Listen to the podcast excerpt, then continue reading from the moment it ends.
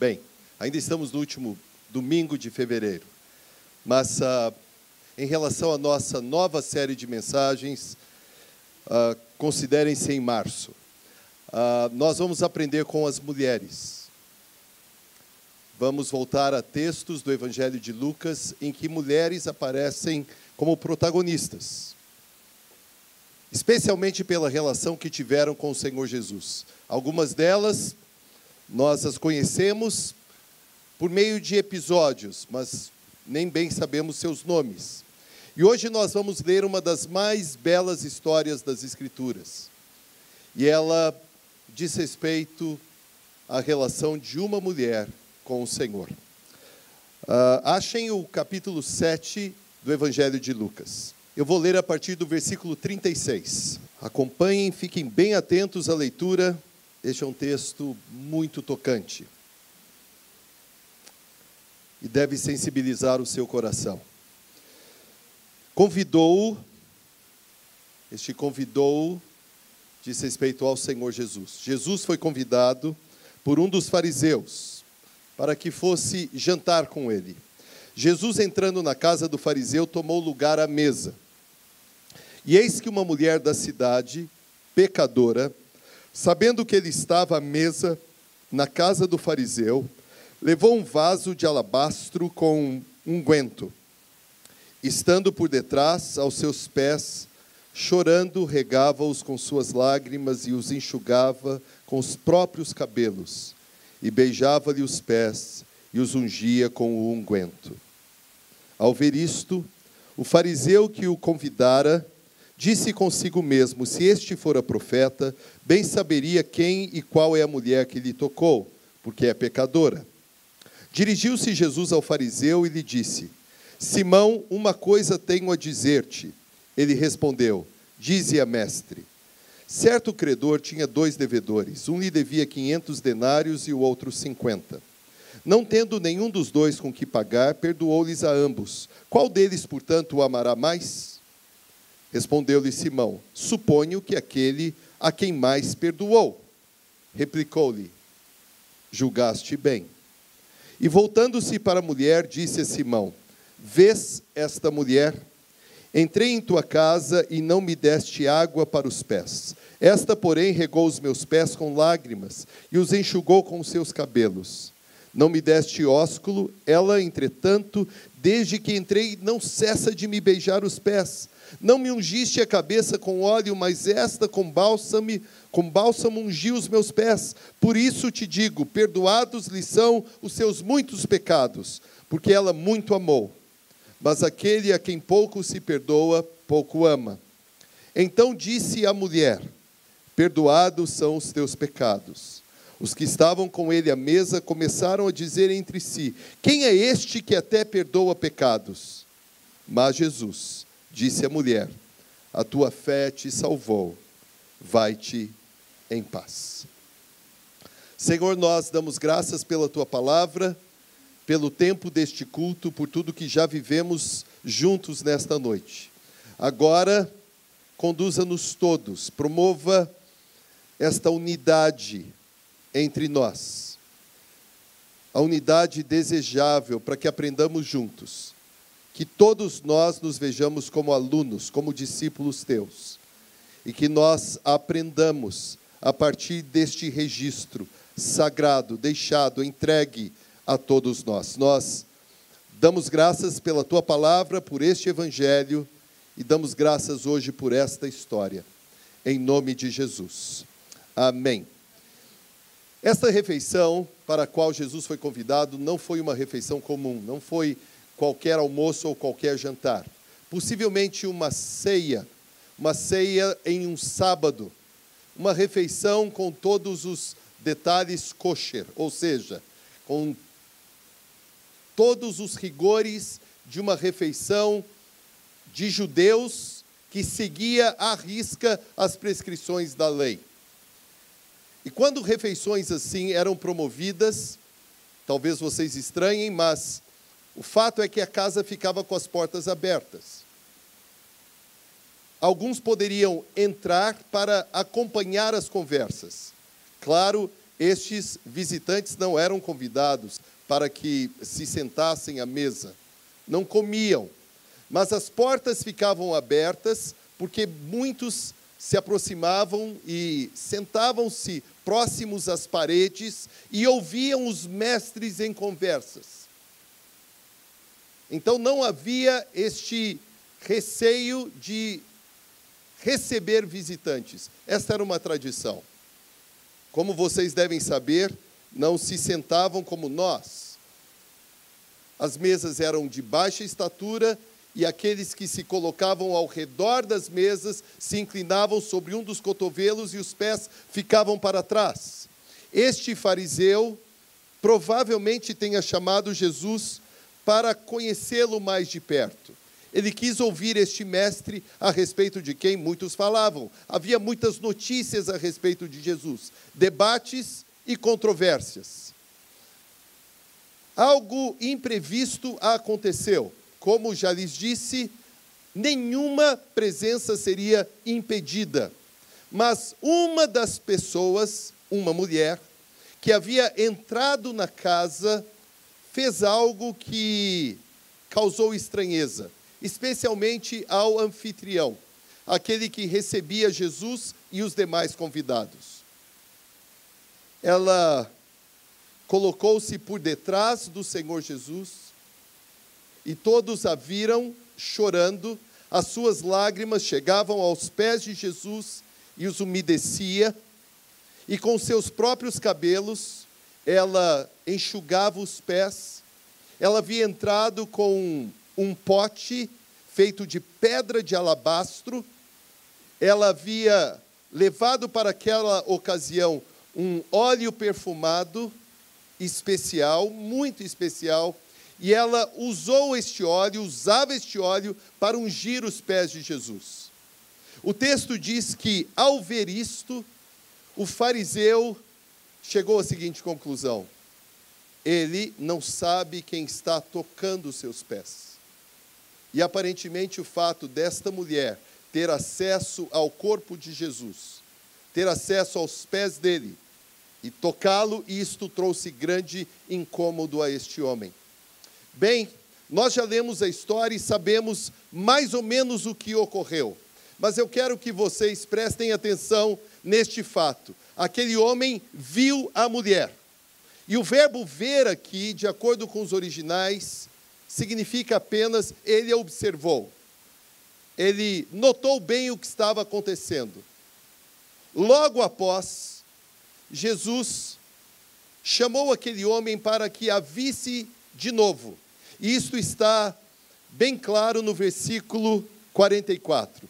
Depois de uma parábola bem compacta, claro, endereçada diretamente ao fariseu, aquele que recepcionava a Jesus, o próprio Senhor chamou a atenção de Simão, nós temos o nome dele na narrativa, e fez a seguinte pergunta: Vês esta mulher? E aqui o verbo é completamente diferente do que nós encontramos no versículo 39. O verbo no original que está aqui indica um olhar atencioso, afetuoso, marcado por ternura. Você consegue ver esta mulher? Foi esta a pergunta de Jesus àquele fariseu. Você de fato consegue observá-la e eu quero tomar essa pergunta de Jesus e fazê-la, uh, ouvi-la de novo, para que nós tentemos responder. Se nós conseguimos ver a mulher graças à narrativa, mas com lentes apropriadas, marcadas por ternura. O que me comove nesta história é que há ternura da parte de Jesus para com ela e também uma, uma amabilidade incomum da mulher para com Jesus. E talvez algo que nós devamos confirmar é que talvez vivamos uma crise na igreja em relação à ternura e amabilidade. A igreja do Senhor precisa ser afetuosa, calorosa, A igreja do Senhor precisa prover afeto, afagos, cuidados. Vês esta mulher, vamos uh, tentar vê-la com a ajuda do texto e sob a direção do Espírito. O que mais uh, chama minha atenção no início, e deve chamar a sua, é esta informalidade por parte daquela mulher. Ela usou um recurso que era inusual. Ela fez algo que ah, exigiu muito dela. Aquela reunião na casa deste fariseu era predominantemente masculina. Os mestres eram todos homens. E ela resolveu entrar. Talvez outras mulheres estivessem presentes, por serem parentes dos demais, dos outros fariseus.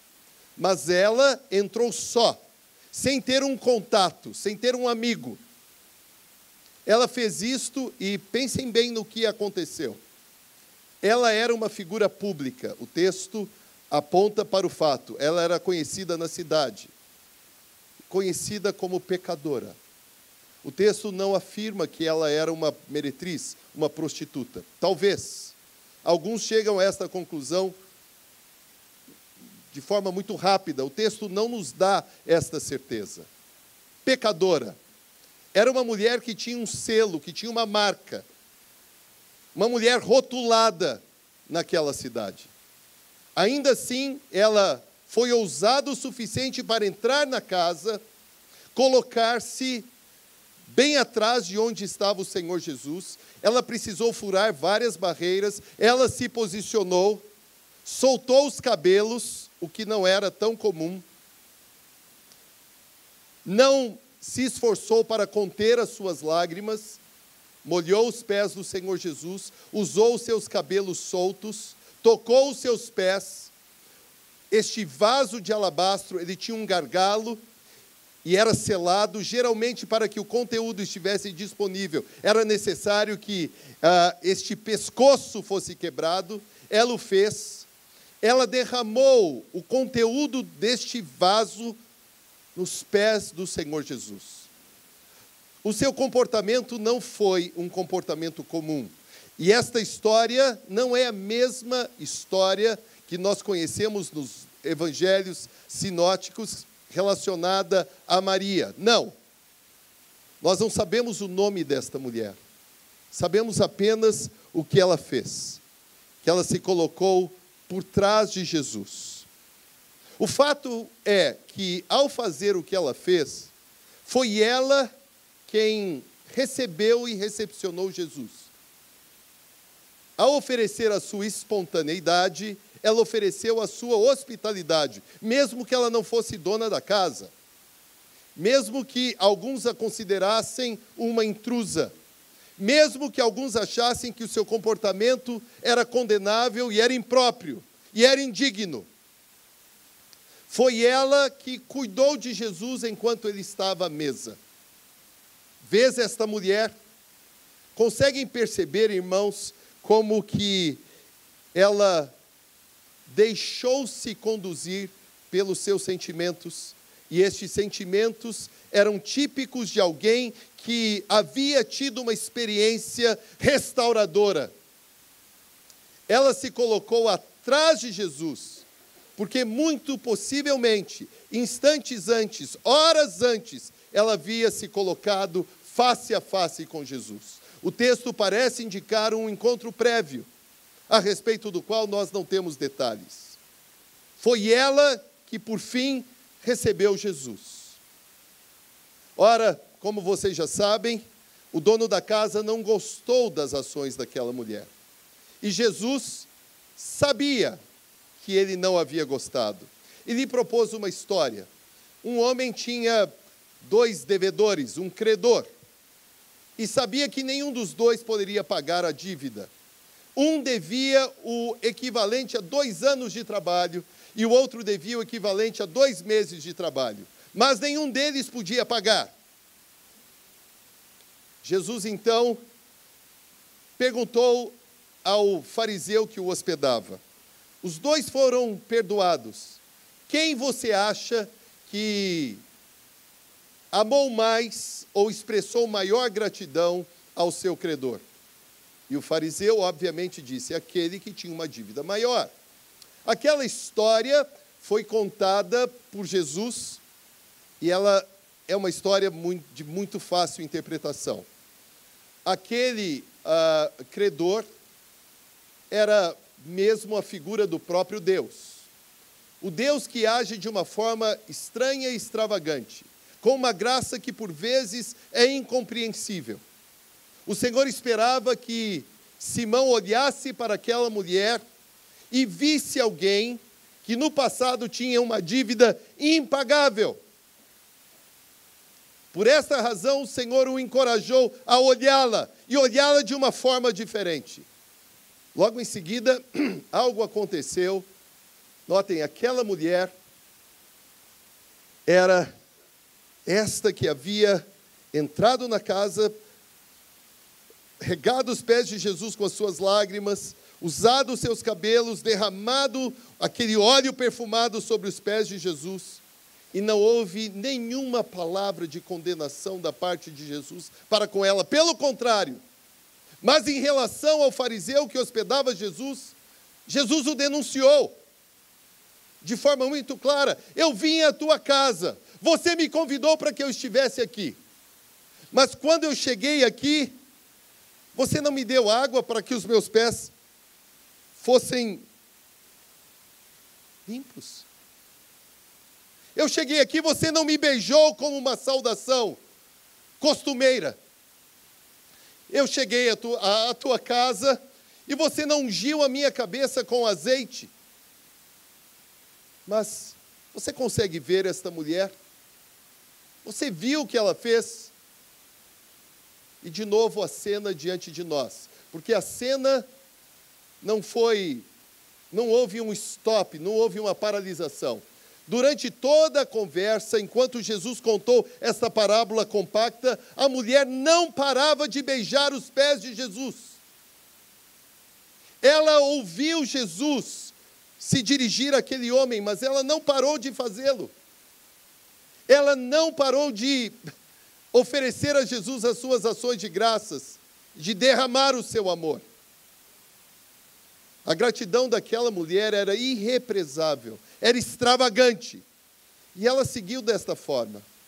Na conclusão da história, o Senhor Jesus disse algo bem: aquele de quem muito foi perdoado, este reage de uma maneira que indica a sua compreensão do tamanho do problema do tamanho da crise, da distância, do afastamento, da alienação. Aquela mulher havia sido perdoada, nós não sabemos exatamente do que, mas havia algo no seu passado que ela considerava terrível, mas ela havia recebido este perdão. E ela dimensionava esta nova história. Jesus havia requalificado a vida dela, reiniciado a vida dela, restaurado a vida dela. E ela não podia deixar de expressar ao Senhor a sua afetuosidade, o seu afeto, a sua ternura.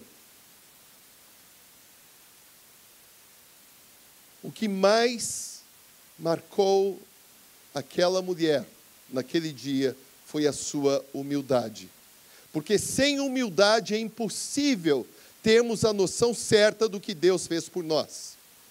Este é o maior impedimento que eu e você podemos ter em relação ao Senhor Jesus. Nós podemos ter uma relação muito fria e religiosa, burocrática com o Senhor, porque não olhamos para trás. Talvez porque alguns de nós acham que foram perdoados de pouco que a dívida era pequena, não era 500 denários, só 50 denários, que não fizemos nada de muito grave, que Deus fez até um favor em nos perdoar, porque nós tínhamos certa dignidade, porque nós tínhamos um certo currículo, porque nós crescemos na igreja, ou porque nós sempre fomos politicamente corretos. Esta história está registrada para que nenhum de nós se vanglorie, para que nenhum de nós se ache, para que eu não me ache Essa história está registrada para despertar afetuosidade no meu coração, para promover este amor incontrolável pelo Senhor, para me incentivar, me encorajar a ir a Ele e expressar a minha gratidão por tudo que Ele fez na minha história. Irmãos, eu não era nada sem o Senhor. Você, irmã, consegue se ver aos pés do Senhor Jesus? Chorando por confirmar o que ele fez na sua vida. Você, irmã, consegue ver a si mesma beijando os pés do Senhor e expressando o seu amor para com Ele? E você, meu irmão? Ah, isto parece um pouco, isso não é muito usual, não, é, isso não é muito comum, isso parece um pouco estranho. Mas esta história está aqui registrada porque ao passo que aquele homem teve todo o seu comportamento, a sua frieza, condenada por Jesus, aquela mulher teve todas as suas ações, todos os seus movimentos aplaudidos por ele. O Senhor gostou muito do que aquela mulher fez. Porque aquela mulher havia entendido o tamanho da obra que ele havia realizado na sua vida. E nós corremos este risco de seguirmos adiante sem esta percepção, sem esta constatação, sem o quebrantamento necessário, sem a humildade necessária. Nenhum de nós recebeu o favor de Deus por qualquer mérito. Eu não era melhor, você não era melhor. Não foi graças à nossa escolaridade, não foi graças à nossa formação, na igreja. Nós todos somos chamados para, ir ao Senhor Jesus e expressar o nosso amor para com Ele de forma extravagante. Eu não sei como você vem na igreja, como você canta ao Senhor. Talvez você diga assim: não, eu prefiro me conter um pouco mais, porque esse é o estilo que eu prefiro. Eu não quero saber exatamente qual estilo que você prefere. Eu quero saber o que o Senhor espera de você, não o que você quer dar a Jesus. Não as restrições que você coloca para si mesmo. Aquela mulher não foi marcada por um comportamento convencional. Ela foi ao Senhor Jesus e declarou, sem nenhuma palavra, o amor dela por Jesus. Há alguma frase no texto atribuída a ela? Nós temos aqui o testemunho de uma mulher, rotulada como pecadora, conhecida na cidade. Mas por todas as suas expressões, nós podemos ver que toda esta história não fazia mais parte do seu presente. Uma mulher restaurada, uma mulher que conhecera agora o perdão de Jesus, que havia sido alcançada pelo favor do Senhor Jesus. E ninguém poderia demovê-la deste desejo ardente no seu coração de cultuar o Senhor Jesus, de beijar os seus pés e dizer, sem nenhuma palavra, que o amava e que agora ela tinha uma nova vida. A nossa relação com o Senhor Jesus precisa ser esta, marcada por comportamentos nem sempre religiosos, marcadas por este ímpeto típico de adoradores, que não podem ser freados, adoradores que não podem ser controlados. Talvez a igreja precise deste banho de ternura. Talvez a igreja precise deste caráter. Talvez nós precisemos. Por vezes somos muito controladinhos. Chegamos à igreja, mas não nos colocamos como aquela mulher. O amor de Deus por nós, como nós cantamos, é ousado. Como responder a um amor ousado sem ousadia? Como responder a um amor extravagante sem ser extravagante? Como responder a um amor que não se mede, que não se avalia, que não se estima de forma fria, de forma gélida, sem, sem responsividade. Hoje nós temos o exemplo de uma mulher cujo nome não conhecemos, cuja voz jamais ouvimos, mas cujas ações estão diante de nós. Vês esta mulher, o Senhor chamou a atenção daquele fariseu, que levava tudo à risca, que era fiel na prática da lei. Mas ele, na verdade, elogiou a mulher, porque ela não se conteve, rompeu todas as barreiras. Ela sabia que sofreria represálias, mas ainda assim, ela foi até os pés do Senhor Jesus e expressou o seu amor. Nada podia segurá-la. Hoje à tarde eu estava lendo este texto e ele me emocionou. Eu gostaria tanto de conhecer esta minha irmã. Mas, como na, por hora não é possível, o meu desejo é imitá-la. Eu quero dizer a vocês o que eu já disse algumas vezes.